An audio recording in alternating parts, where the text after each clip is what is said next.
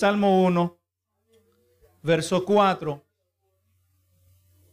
Leemos así en el nombre del Padre, del Hijo y del Espíritu Santo. Amén. No así los malos, que son como el tamo que arrebata el viento. Señor, nos presentamos delante de ti una vez más. Aquí nosotros somos parte de esta creación. Señor, y en la creación tú nos has puesto como corona, Señor. Hemos somos el elemento más especial de la creación por cuanto tu palabra dice que, tú hiciste al hombre eh, con tu imagen y semejanza, Señor. Cuando nosotros eh, nos reímos, Señor, reflejamos tu carácter. Cuando nosotros nos gozamos, Señor, estamos modelando tus mismos sentimientos cuando mostramos ese amor, ese amor que eh, es sembrado, el, el, amor de Cristo en nuestros corazones, Señor. Cada vez más te vamos reflejando a ti, es nuestra meta, ser conforme a la semejanza de Cristo, a la medida y estatura de nuestro amado Salvador. Y necesitamos tu verdad transformadora que nos siga moldeando, Señor, aquí Estamos aquí en tu templo de adoración. Hemos cantado, has escuchado un testimonio, Señor. Pero anhelamos que tú nos sigas moldeando como el barro en las manos del alfarero. Hace, señores, hay urgente necesidad, Señor, de tu transformación en nuestra vida. Y al mismo tiempo, Señor, es tan maravilloso poderlo ver, poder ver a mis hermanos y, y cada uno mirándonos los unos a los otros cómo tu poder, Señor, cómo tu poder transformador está cambiando nuestras vidas, Señor. Que antes éramos enemigos de tu evangelio. Antes nosotros éramos estos escarnecedores de los que leímos la semana pasada, Señor. Pero ahora podemos ser poder considerados dichosos, sabiendo, Señor, las abundantes y, Señor, aleluya, y grandiosas bendiciones que tú tienes preparados a todo aquel que recibe esta oferta de salvación. Gracias Señor, que nuestros oídos se agradan de recibir este nuestro paladar espiritual. Se deleita en la verdad de tu palabra aquí, Señor. Soy simplemente el mensajero, Señor, que cuando hable tu palabra, puedan ver a Cristo, Señor, reflejado en mí. Aleluya, que sea en Cristo, que sea, aleluya, se aferren, Señor, en tu grandeza, en tu misericordia. Gracias, Señor, por darme este privilegio que lo hago para la gloria y la honra de tu nombre. Gracias Señor, te lo pido en el nombre de Cristo Jesús. Amén y amén. Así hermanos, continuamos este, esta predicación, la segunda parte de este, este sermón, ¿verdad? Titulado Dos Caminos. La semana pasada pues navegamos los primeros tres versos de este importante salmo. Y vamos mirando y es de notar que el Salmo 1, junto con el Salmo 2, se presentan, sirven como una especie de portón de dos de doble puerta que nos introduce a la revelación de Dios en lo que es conocido como el inario, el salterio de Israel. La semana pasada observábamos cómo este salmo nos, nos ha presentado, nos introduce dos caminos por el cual podemos seguir. Un camino de bendición, un camino de maldición. Uno que resulta en una eternidad de bendición, otro que resulta en perdición perpetua. Este concepto, hermano, no es el único lugar que aparece esta dualidad de caminos, sino realmente que es modelado en otras partes de la palabra, como está en Mateo capítulo 7. Verso 13 dice, entrad por la puerta estrecha, porque ancha la puerta y espacioso el camino que lleva a la perdición, y muchos son los que entran por ahí. Es un camino fácil. Es un camino que usted no tiene que ser intencional para andar por él. Pero Y por eso dice que son muchos los que entran por ella. Ahora el, el verso 14 dice, porque estrecha es la puerta y angosto el camino que lleva a la vida y pocos son los que la hallan. Gloria a Jesús.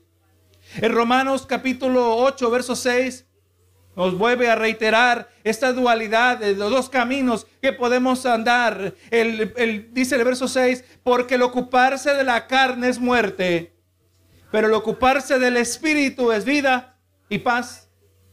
Como nosotros hermanos eh, mencionábamos la semana pasada, mientras continuamos y culminamos este salmo, usted y yo nos tenemos que estar preguntando, ¿qué es lo que este verso dice? el camino que yo ando. ¿Cuál camino ando yo? Gloria a Jesús. El salmista ahora, hermano, nos presenta Desde la perspectiva divina, aquel que es llamado bienaventurado. ¿Quién le llama bienaventurado? No el salmista, sino Dios mismo. Dios mismo, a través de la revelación, de la iluminación, e inspirando a este autor, no sabemos quién es el autor de este salmo, pero inspirado por Dios, ahora presenta la perspectiva divina.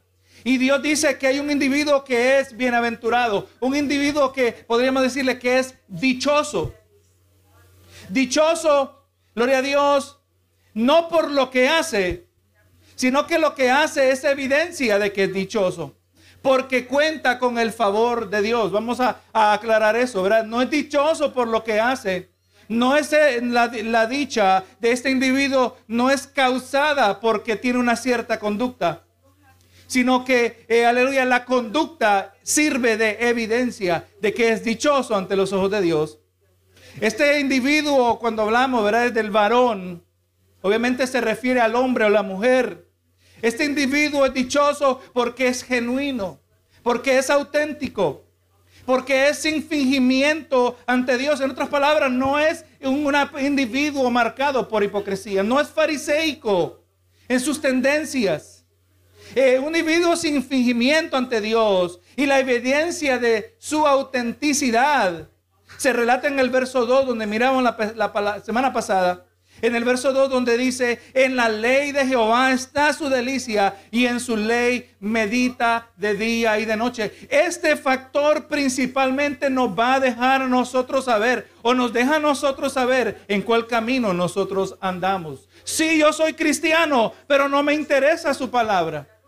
No, no, hermano, la palabra es la revelación de Dios.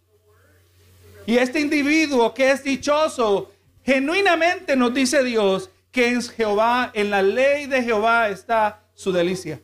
Hermano, verdaderamente nosotros cuando llegamos a la casa de Dios, nosotros nos venimos a deleitar en el Señor cuando todo se hace para la gloria y la honra del Señor, cuando desde de la oración de apertura, es más, antes de la oración de apertura, cuando el hermano, la hermana llega y dobla rodilla y se encomienda, Señor, aquí estoy en tu casa, aquí estoy, Señor, haz conmigo como tú quieras, habla mi vida, si quieres así, visítame, gloria a Dios, del momento que comenzamos, y además podemos retroceder más, la palabra dice en el Salmo, entrar por sus puertas con acción de gracias, por sus atrios con alabanza. Cuando nosotros vamos entrando, cuando nosotros ya vamos entendiendo que tenemos una clara conciencia de la presencia de Dios. Es importante esto, hermano. Que el hecho que, eh, que yo piense que siento, no siento su presencia, eso es, y a Dios, eso es secundario. Tenemos que dar conciencia de que Dios está aquí porque la palabra dice que Dios está en todo lugar. Y Él está consciente de cuando su pueblo le adora. Él está consciente y nos está diciendo que dichoso es aquel que en la ley de Jehová está su delicia y en su ley medita de día y de noche. Estamos hablando de un creyente, de un individuo cuya cosmovisión, cuya perspectiva de lo que ocurre en el universo es, eh, es mirada, es filtrada a través del ente que es la palabra del Señor, porque medita en de ella en día de día y de noche. Obviamente una expresión para enfatizar que continuamente está en la palabra de Dios. Hermano, y un creyente, uno que es dichoso no es uno que siempre tiene la Biblia en su mano. No es uno que, eh, aleluya, que anda en el trabajo y con una mano, aleluya, construye con la otra la Biblia. No, hermano, no se refiere a eso. Se refiere a alguien que, gloria a Dios, que la palabra también la lleva por dentro que recuerda lo que ha leído, que recuerda lo que se ha hablado, lo que se ha predicado, que recuerda lo que se ha enseñado, que, recuerda, está meditando en, en su devoción diaria, porque el creyente debe leer la palabra de Dios todos los días. La necesitamos de la misma manera que debemos comer todos los días. Y el salmista nos dice que ese individuo es dichoso. El que se deleita en la ley de Dios, o sea, la palabra de Dios, encuentra su deleite en Dios mismo. El que se deleita en la ley de Jehová, se deleita en Dios mismo. Se nos dijo que este es como árbol plantado. En la palabra original es, es como un árbol trasplantado. Porque el árbol, recuerde, si describe, aquí está describiendo la realidad espiritual. Nosotros comenzamos en muerte. Muertos en delitos y pecados, establece la palabra. Comenzamos en muerte, comenzamos en tierra árida, que no produce. Y este árbol para producir tiene que ser trasplantado junto a corriente de aguas. Es trasplantado a una corriente de una agua inagotable, una agua de vida. Eh, este árbol se nos dijo que es siempre fructífero en todas circunstancias de la vida. Eso es interesante, hermano. Que en las buenas y en las malas seguimos siendo fructíferos. Porque no se sirve a Dios por conveniencia. Se sirve a Dios por amor. Siempre se da testimonio. Cuando hay maldición, cuando hay bendición, gloria a Dios. O mejor dicho, déjeme corregirlo. Cuando, aleluya, viene lo bueno y viene lo malo. Como dijo Job, Recibiré de Dios lo bueno y no lo malo. Así que este individuo es fructífero sin importar si está pasando por una primavera espiritual o hasta un invierno espiritual, porque está junto a corrientes de agua, ¿verdad? Y en muchas maneras nosotros entendemos que esa agua se refiere, la fuente de esa agua es Dios mismo. Jesús le dijo a la mujer samaritana, ¿verdad que? Que le ofrecía un agua que ella no iba a tener sed jamás. Y hermano, y cuando nosotros pudimos gustar, de esa agua, nada jamás podrá ser eh, un sustituto de lo que hemos recibido de parte de nuestro Dios. Veramente al gustar de esa agua, al haber comido del pan de vida que es Cristo mismo. Aleluya, nada satisface nuestra vida. No queremos mirar atrás porque no hay nada mejor que Cristo en nuestros corazones. Hermanos, en resumen, este individuo es bienaventurado. El que Dios mismo dice que es dichoso. Uno que ha encontrado felicidad, satisfacción, ha encontrado una prosperidad espiritual sin equivalente terrenal. Bendito Jesús. Pero mire cómo continúa aquí. Ahora se nos presenta un brusco contraste. Y después de haber descrito un individuo que es bendecido en grande manera, que cuenta con el favor de Dios, que tiene abundancia, felicidad en muchas maneras, dice, no así los malos. Brusco, aleluya, desviación del curso, nos dice el verso 4 de este salmo. Todo lo que hemos descrito Nada de esto describe a los malos. Nada de esto aplica a los malos. Se nos presenta un marcado contraste, una destacada disparidad, una evidente desemejanza entre el dichoso y el malo. No podrían ser más diferentes, hermano. Aquel que Dios le llama dichoso y aquel que anda en la maldad.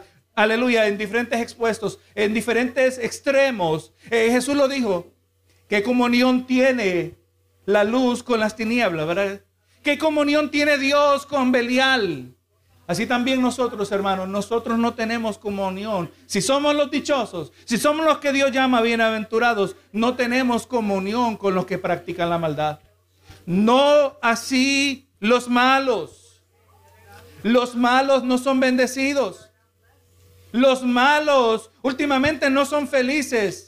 Los malos no son verdaderamente exitosos ni tampoco fructíferos. Ellos no gozan de la permanencia y estabilidad que caracteriza a aquel que es bienaventurado, aquel que es dichoso delante de Dios. ¿Quiénes son los malos? Aquellos que hacen lo que el bienaventurado no hace en los versos 1 al 3. Los malos son los que si andan en el consejo de los impíos cuyas vidas son gobernadas por sabiduría terrenal, como nos dice Santiago 3:15. Los malos son los que andan en el camino de los pecadores, aquellos que libremente participan de los pecados designados como aceptables en la cultura terrenal. Los malos son aquellos que sí se sientan en la silla de escarnecedores, aquellos cuya vida y conducta se destaca por vivir en burla y desafío hacia Dios. Además, hermano, déjeme agregarle que las escrituras establecen que el que practica el pecado está completamente despistado. Vive totalmente desconectado, desconcertado, mejor dicho. Vive totalmente desconcertado acerca del rumbo de su vida no tiene ni la menor idea de que el camino que escoge aquella que considera la mejor dirección para el curso de su vida, es el camino que inevitablemente le va a conducir hacia la destrucción, hacia el tormento eterno de su alma. El malo está tan desconectado de la realidad, está tan distante de lo, que, es verdaderamente, de lo que verdaderamente está en juego, que mientras espera prosperidad, eh, está buscando satisfacción y felicidad, lo que le espera es maldición y desgracia, fastidio, juicio y últimamente destrucción. Miremos hermano, lo que Dios, lo que piensa el hombre sin Dios y lo que verdaderamente le espera. Proverbios 16, 25, unos versos familiares, familiares para nosotros. Proverbios 16, 25 dice, hay camino que parece derecho al hombre, pero su fin es camino de muerte. Este verso en este libro de Proverbios nos presenta una drástica realidad, una dura realidad para aceptar al individuo. ¿Cuánta gente? Recuerde, ya estableció Jesús que muchos son los que andan en este camino que es ancho y espacioso. Para usted perderse, ¿sabe lo que tiene que hacer para perderse? Usted no tiene que hacer nada diferente. Para un individuo perderse, recuerde, ya en el libro de, de, Juan, Evangelio de Juan capítulo 3, nos dice que el que cree será salvo, pero el que no cree ya ha sido condenado. Ya ha sido. Usted mire, ande por las calles y mire a aquellos que no le sirven a Cristo. Mire al vecino que parece ser una persona decente. Mire aquel que, eh, aleluya, aún siendo decente y aún no sirviendo a Cristo, es trabajador y provee para su familia, pero no busca a Cristo. Su vida no es centrada a través de traerle honra y gloria al creador del universo. Su vida no es centrada a, través de doblegar su corazón y humillarse para experimentar lo que Dios dice, que Dios di, que Dios exalta al que se humilla, pero el que se, eh, aleluya, el que se exalta, Dios lo va a humillar. Para experimentar más bien eh, que la palabra dice que Dios resiste a los soberbios. Hermano, ese individuo que lo miramos por buena gente, por servicial que es el vecino, si no sirve a Cristo, aleluya, está buscando un camino que le parece derecho, le parece bueno, pero su fin es camino de muerte. Vaya por las calles, en su diaria rutina, en su diario vivir, y mire cuántos de estos individuos dice, Señor, camino de muerte. El individuo piensa de una manera que es su vida, pero la vida verdaderamente es de otra manera. El, el ser humano en su condición natural, está completamente desconcertado, desconectado, no tiene la menor idea de lo que va a pasar. Dice Lucas capítulo 11, verso 21, 20, 21. Pero Dios le dijo necio, estaba hablando de aquel hombre que había prosperado y había derribado sus graneros para hacer graneros más grandes, para poder aguardar más grano, para prosperar más. Y dice aquí, pero Dios le dijo, necio, esta noche vienen a pedirte tu alma y lo que has provisto de quién será. Así que el que hace para sí tesoro no es rico para con Dios. El hombre escoge el camino de la prosperidad terrenal. Usted lo mira, gente que tiene mucho dinero, hermano, eso no es indicador de la bendición de Dios. Es más, esa prosperidad terrenal es aquel instrumento que le va a servir de su propia condenación, por cuanto en su autosuficiencia él considera que no necesita a Dios. Pero hay cosas que el, dinero no las puede comprar, ¿verdad? Y aquel que hace para sí tesoro no sabe cuándo va a ser el día que va a morir, el día que Dios es el que lo decide, el Dios que tiene misericordia. Primera Tesalonicenses presentándonos aquí a la realidad de los últimos tiempos una realidad escatológica. Dice 1 Tesalonicenses 5:3 que cuando digan paz y seguridad, entonces vendrá sobre ellos. ¿Qué es lo que vendrá? Dice destrucción repentina. Como los dolores a la mujer encinta y no escaparán. Es lamentable, hermano. Cuando miramos a nuestro alrededor, cuántos individuos escogen cualquier otra cosa, pero menos a Dios. Tienen una variedad de ídolos, una variedad de prioridades y muchos también están dentro de congregaciones. Y aquí está diciendo ese capítulo en su contexto donde se presenta, eh, viene presentado en medio de una exhortación, porque el día del Señor vendrá como ladrón en la noche. Vendrá como ladrón en la noche en el sentido como se nos describe aquí, cuando menos lo esperen, no van a estar velando, no van a estar preparados. Y ellos pensando que lo que viene es paz y seguridad, le viene totalmente lo opuesto. Este verso perfectamente describe la realidad del ser humano que vive sin Cristo. No así los malos, no así estos individuos. Ellos no gozan de las bendiciones que Dios tiene para sus hijos. Ellos no participan. Y sabe que por mucho tiempo se nos ha dicho Dios ama. Dios no ama el pecado, pero ama al pecador. Miremos lo que dice aquí estos versos. Lo que nos dice el corazón de Dios hacia el pecador. Mire el verso clave aquí, el Salmo 7, verso 11. Dios es juez justo y Dios está airado con el impío todos los días. ¿Cuál es el sentir de Dios hacia el impío? Está airado. Está lleno de ira porque Él mira la maldad que ellos hacen. Por un lado, miramos el camino, el dichoso, el bienaventurado. Aleluya, aquel que eh, eh, se convierte en un depósito del favor de Dios. Dios abre puertas, Dios manda a sus ángeles, nos guardan de peligro, Dios provee para nosotros en nuestras necesidades sin importar la naturaleza, pero no así los malos. Dios está airado con el pecador. Dios está airado con aquel que no se compromete con Cristo.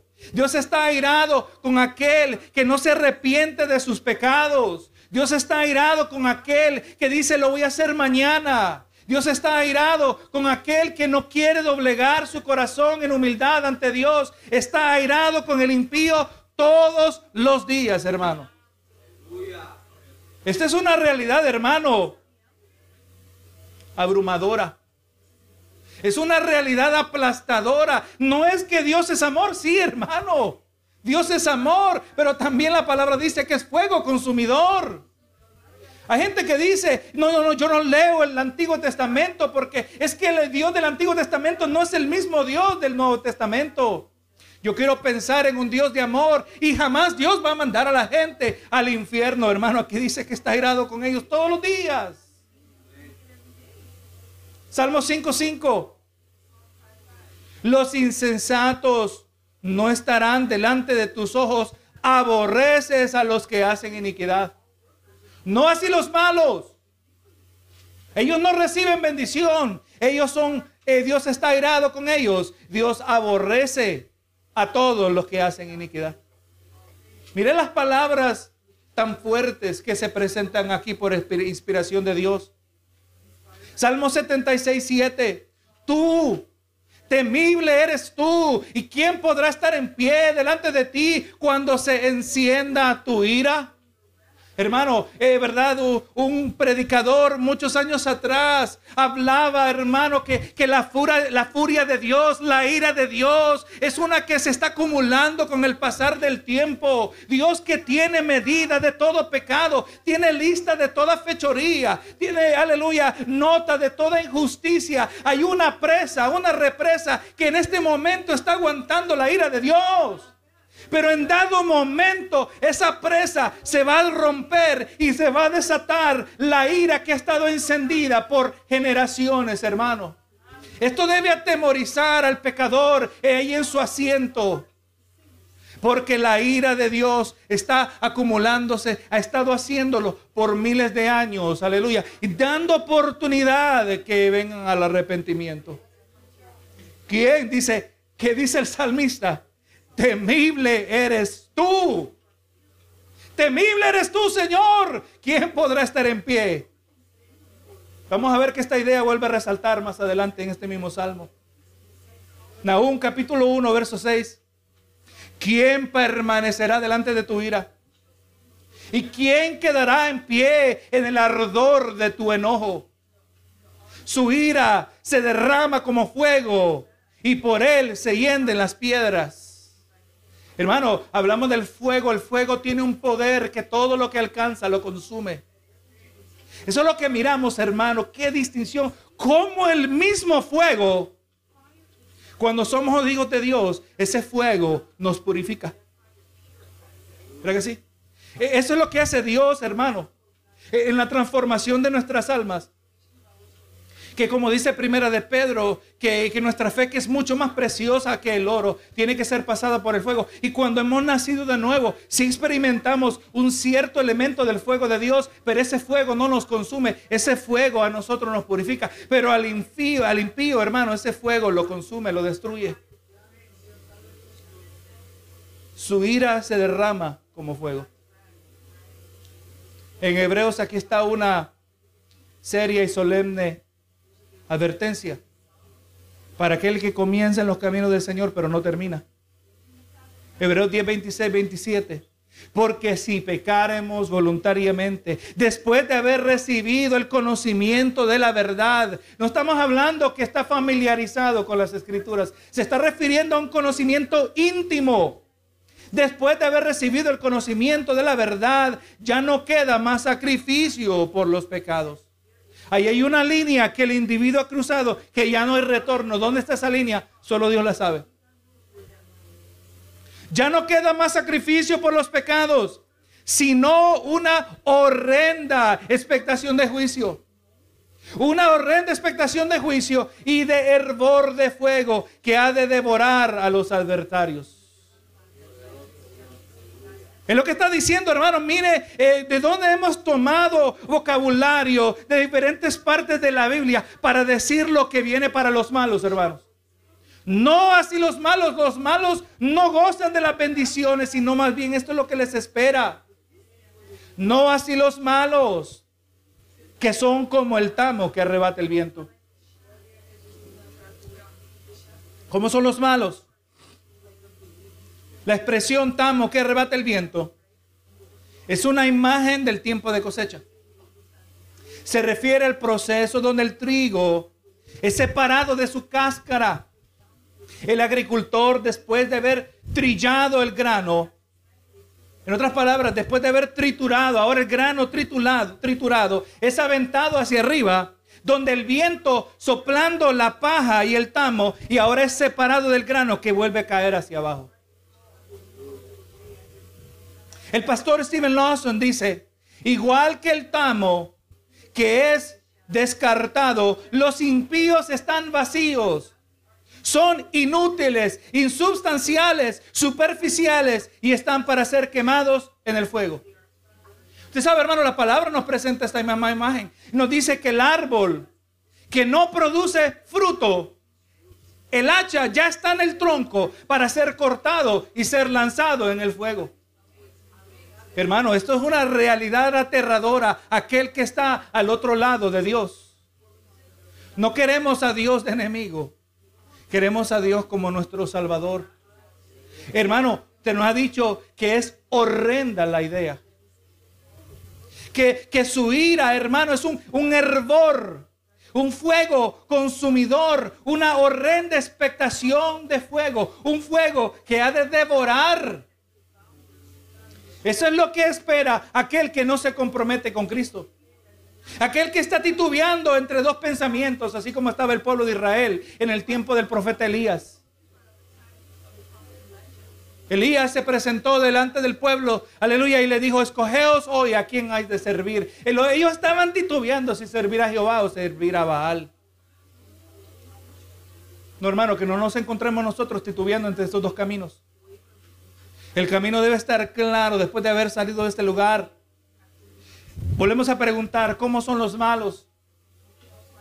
No son como árboles, son como el tamo. No son plantados junto a corrientes de aguas, más bien a esto se los lleva el viento. No tienen permanencia, mientras el dichoso, el Hijo de Dios, es plantado junto a corrientes de aguas. El dichoso tiene a Cristo como roca en su vida. El que hace lo malo es arrastrado por el viento, por el pecado que lo esclaviza. Mira unos versos acerca de esto. Segunda de Pedro 2.17. Estos son fuentes sin agua y nubes empujadas por la tormenta. Otra vez se vuelve a repetir la idea, ¿verdad? Son llevados por el viento, para los cuales la más densa oscuridad está reservada para siempre. Judas 1.4, porque algunos hombres han entrado encubiertamente, los que desde antes habían sido destinados para esta condenación, hombres impíos que convierten en libertinaje la gracia de nuestro Dios y niegan al único Dios, niegan a Dios, el único soberano, y a nuestro Señor Jesucristo. Pero ahora mire el verso 12 de Judas 1. Estos son manchas en vuestros ágapes que comiendo impúdicamente con vosotros se apacientan a sí mismos y se vuelve a repetir, nubes sin aguas, llevadas de acá por allá por los vientos, árboles otoñales sin fruto, dos veces muertos y desarraigados. Otra vez similar al lenguaje del Salmo 1, ¿verdad? El, el dichoso, fructífero. El dichoso tiene raíces saludables que tienen acceso al agua de la vida. Estos no. Estos son sin fruto, dos veces muertos, desarraigados. Verso 13 fieras, ondas del mar que espuman su propia que espuman su propia vergüenza, estrellas errantes para las cuales, y mira aquí cómo termina, para las cuales está reservada eternamente la oscuridad de las tinieblas. ¿Será este detalle importante, hermano? Que entendamos nosotros el camino de los malos con lenguaje tan, aleluya, visible un lenguaje que ilustra, aleluya, lo que Dios siente, lo que Dios mira, cómo Dios mira al pecador, cómo Dios quiere que el pecador se arrepienta. Yo quiero ser el bienaventurado. Yo quiero ser aquel que Dios llama, dichoso. Yo no quiero ser que aquel que Dios llama como el tamo que arrebata el viento. No así los malos que por ser su condición de tal que, que no permanecen, que no sirven para nada, dice el verso 5, por tanto no se levantarán los malos en el juicio. Por tanto no se levantarán, o sea, no se sostendrán en el juicio. En el día de juicio los pecadores tendrán que rendir cuentas por la maldad que hicieron durante su vida. Estarán presentes, pero no se levantarán. O no tendrán, en otras palabras, no tendrán de, en qué pararse. No tendrán ninguna defensa por su conducta. Ninguna defensa ante los ojos de Dios, que todo lo ve. ¿Qué excusa podría presentar el hombre por su pecado? Hoy en día, muchos tienen excusa, ¿verdad que sí? Es que, es que fue el diablo. El pobre diablo, ¿verdad? Que no siempre está envuelto en todo. Le echan la culpa cuando él está en otros asuntos. ¿Es que fue el diablo? No, fue mi propia naturaleza pecaminosa. Es que caí en pecado porque el, enemigo me tendió una trampa. Cuando la palabra dice que cada uno de nosotros somos tentados conforme a nuestras propias concupiscencias, conforme a nuestros propios deseos desordenados. Sí, obviamente en ocasiones el maligno es un factor pero siempre lo es nuestra naturaleza pecaminosa. Hoy en día nos decimos excusas. Es que el hermano, si el hermano me amara. No, no, ¿dónde está su lealtad? ¿Es hacia el hermano o es a Cristo? Es que el pastor. No, hermano. Cuando estemos delante de Dios no van a haber excusas. Ante los ojos de Dios que todo lo puede ver. Volvamos, brinquémonos aquí, Apocalipsis 20, verso 11. Verso 11 al 15 dice, y vi un gran trono blanco y el que estaba sentado en él, delante del cual huyeron la tierra y el cielo, y ningún lugar se encontró para ellos. Y vi a los muertos, grandes y pequeños, de pie ante Dios. Y los libros fueron abiertos. Y otro libro fue abierto, el cual es el libro de la vida. Y fueron juzgados los muertos por las cosas que estaban escritas en los libros, según sus obras. Y el mar entregó los muertos, ni aun los que murieron en el mar se escapan. El mar entregó los muertos que habían en él La muerte y el Hades entregaron los muertos que habían en ellos y fueron juzgados cada uno según sus obras. Dice, y la muerte y el Hades fueron lanzados al lago de fuego. Esta es la muerte segunda. Y el que no se halló escrito, inscrito en el libro de la vida, fue lanzado al lago de fuego. No así los malos. Su nombre no está escrito en el libro de la vida. Los hijos de Dios son aquellos cuyos nombres son parte de la lista. Como esa recordada y memorable, ese eh, memorable himno, ¿verdad? Dice, cuando allá se pase lista. Cuando ya se pase lista. A mi nombre feliz responderé. Pero no así los malos, hermanos. No así los malos que los arrebate el viento. Mira el mundo como vive, hermano. Este año que pasó y aparte de este, y este año también entero que ya se acabó. El año pasado y este año nos deja saber cómo la gente son como ovejas que andan sin pastor, ¿verdad que sí? Hacen todo lo que les digan, hacen todo, todo lo creen, pero no, hermano, nosotros dependemos de Cristo. Oh hermano, gloria a Dios por su glorioso evangelio que nos ha brindado una luz tan intensa en un tiempo de grande oscuridad. Gloria a Jesús.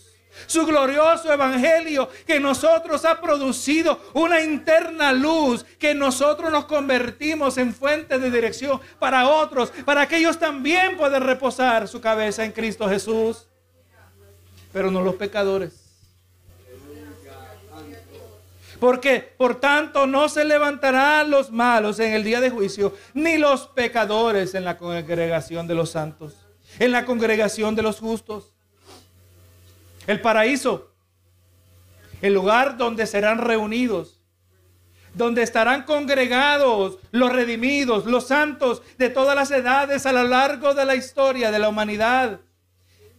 De ese paraíso será excluido todo pecador ellos no se podrán sostener en el día de juicio, no tendrán defensa y también serán excluidos de la congregación de los santos. Es triste aquel que ha aceptado que la realidad actual es la mejor vida que el individuo tiene por delante. No, hermano, hemos entendido que nos espera algo mejor. Eh, aleluya. Y cuando entendemos esto nosotros, cuando experimentamos las dificultades de vivir en un mundo caído, cuando experimentamos las dificultades de vivir en un mundo caído conforme a una naturaleza pecaminosa que, que, contradice todo aquello que es real acerca de nosotros ahora que hemos nacido de nuevo en Cristo Jesús. Cuando tengamos que ser pasados por el fuego, cuando tengamos que ser moldeados, cuando tengamos que ser quebrantados vamos a poder decir, como dijo eh, bajo inspiración del Espíritu Santo, esta leve tribulación momentánea produce en nosotros un eterno peso de gloria. Comparado con lo que Dios tiene para nosotros, la congregación de los justos preparado con lo que Dios tiene preparado, cosas que ojo no vio, ni oído yo, ni han subido al corazón del hombre, son las cosas que Dios tiene preparado para los que en Él esperan. Hermano, aleluya, de esto serán excluidos los impíos y cuando entendemos lo que tenemos por delante, aleluya, no importa el precio que tengamos que pagar.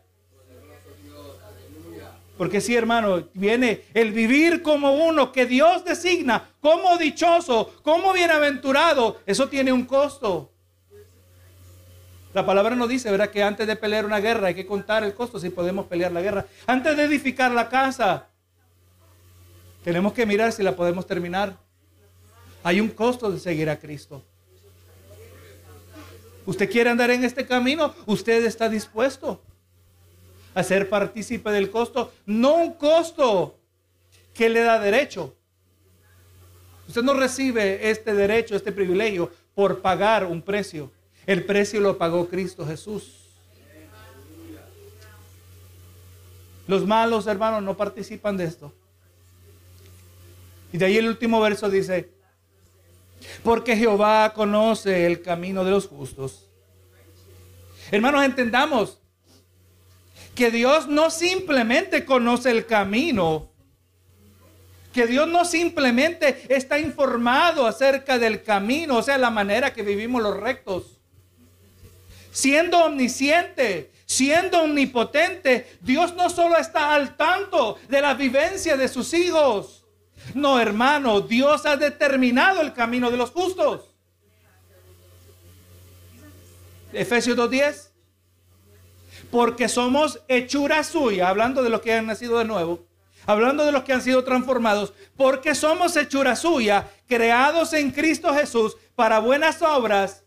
Ahí es el camino, las buenas obras, las cuales Dios preparó de antemano para que anduviésemos en ellas.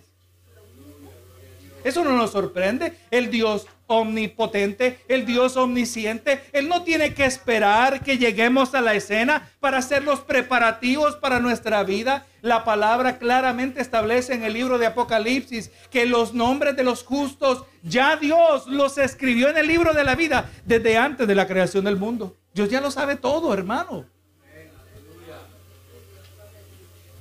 Ya los nombres escritos en el libro de la vida ya Dios estando en, al tanto de los que, aleluya, cada uno por nombre van a recibir, ya tiene el camino preparado para ellos. O mejor dicho, somos dichosos porque hacemos, aleluya, la voluntad de Dios. Podemos hacer la voluntad de Dios porque Él nos redimió. Fuimos redimidos al colocar nuestra fe en la obra de Jesús, al arrepentirnos de nuestros pecados. Mire lo que dice Isaías 26, verso 7. El camino del justo es rectitud. Tú que eres recto, pesas el camino del justo. El camino de los justos termina en un solo lugar. Nuestra destinación es estar con Cristo. Juan 14, 3.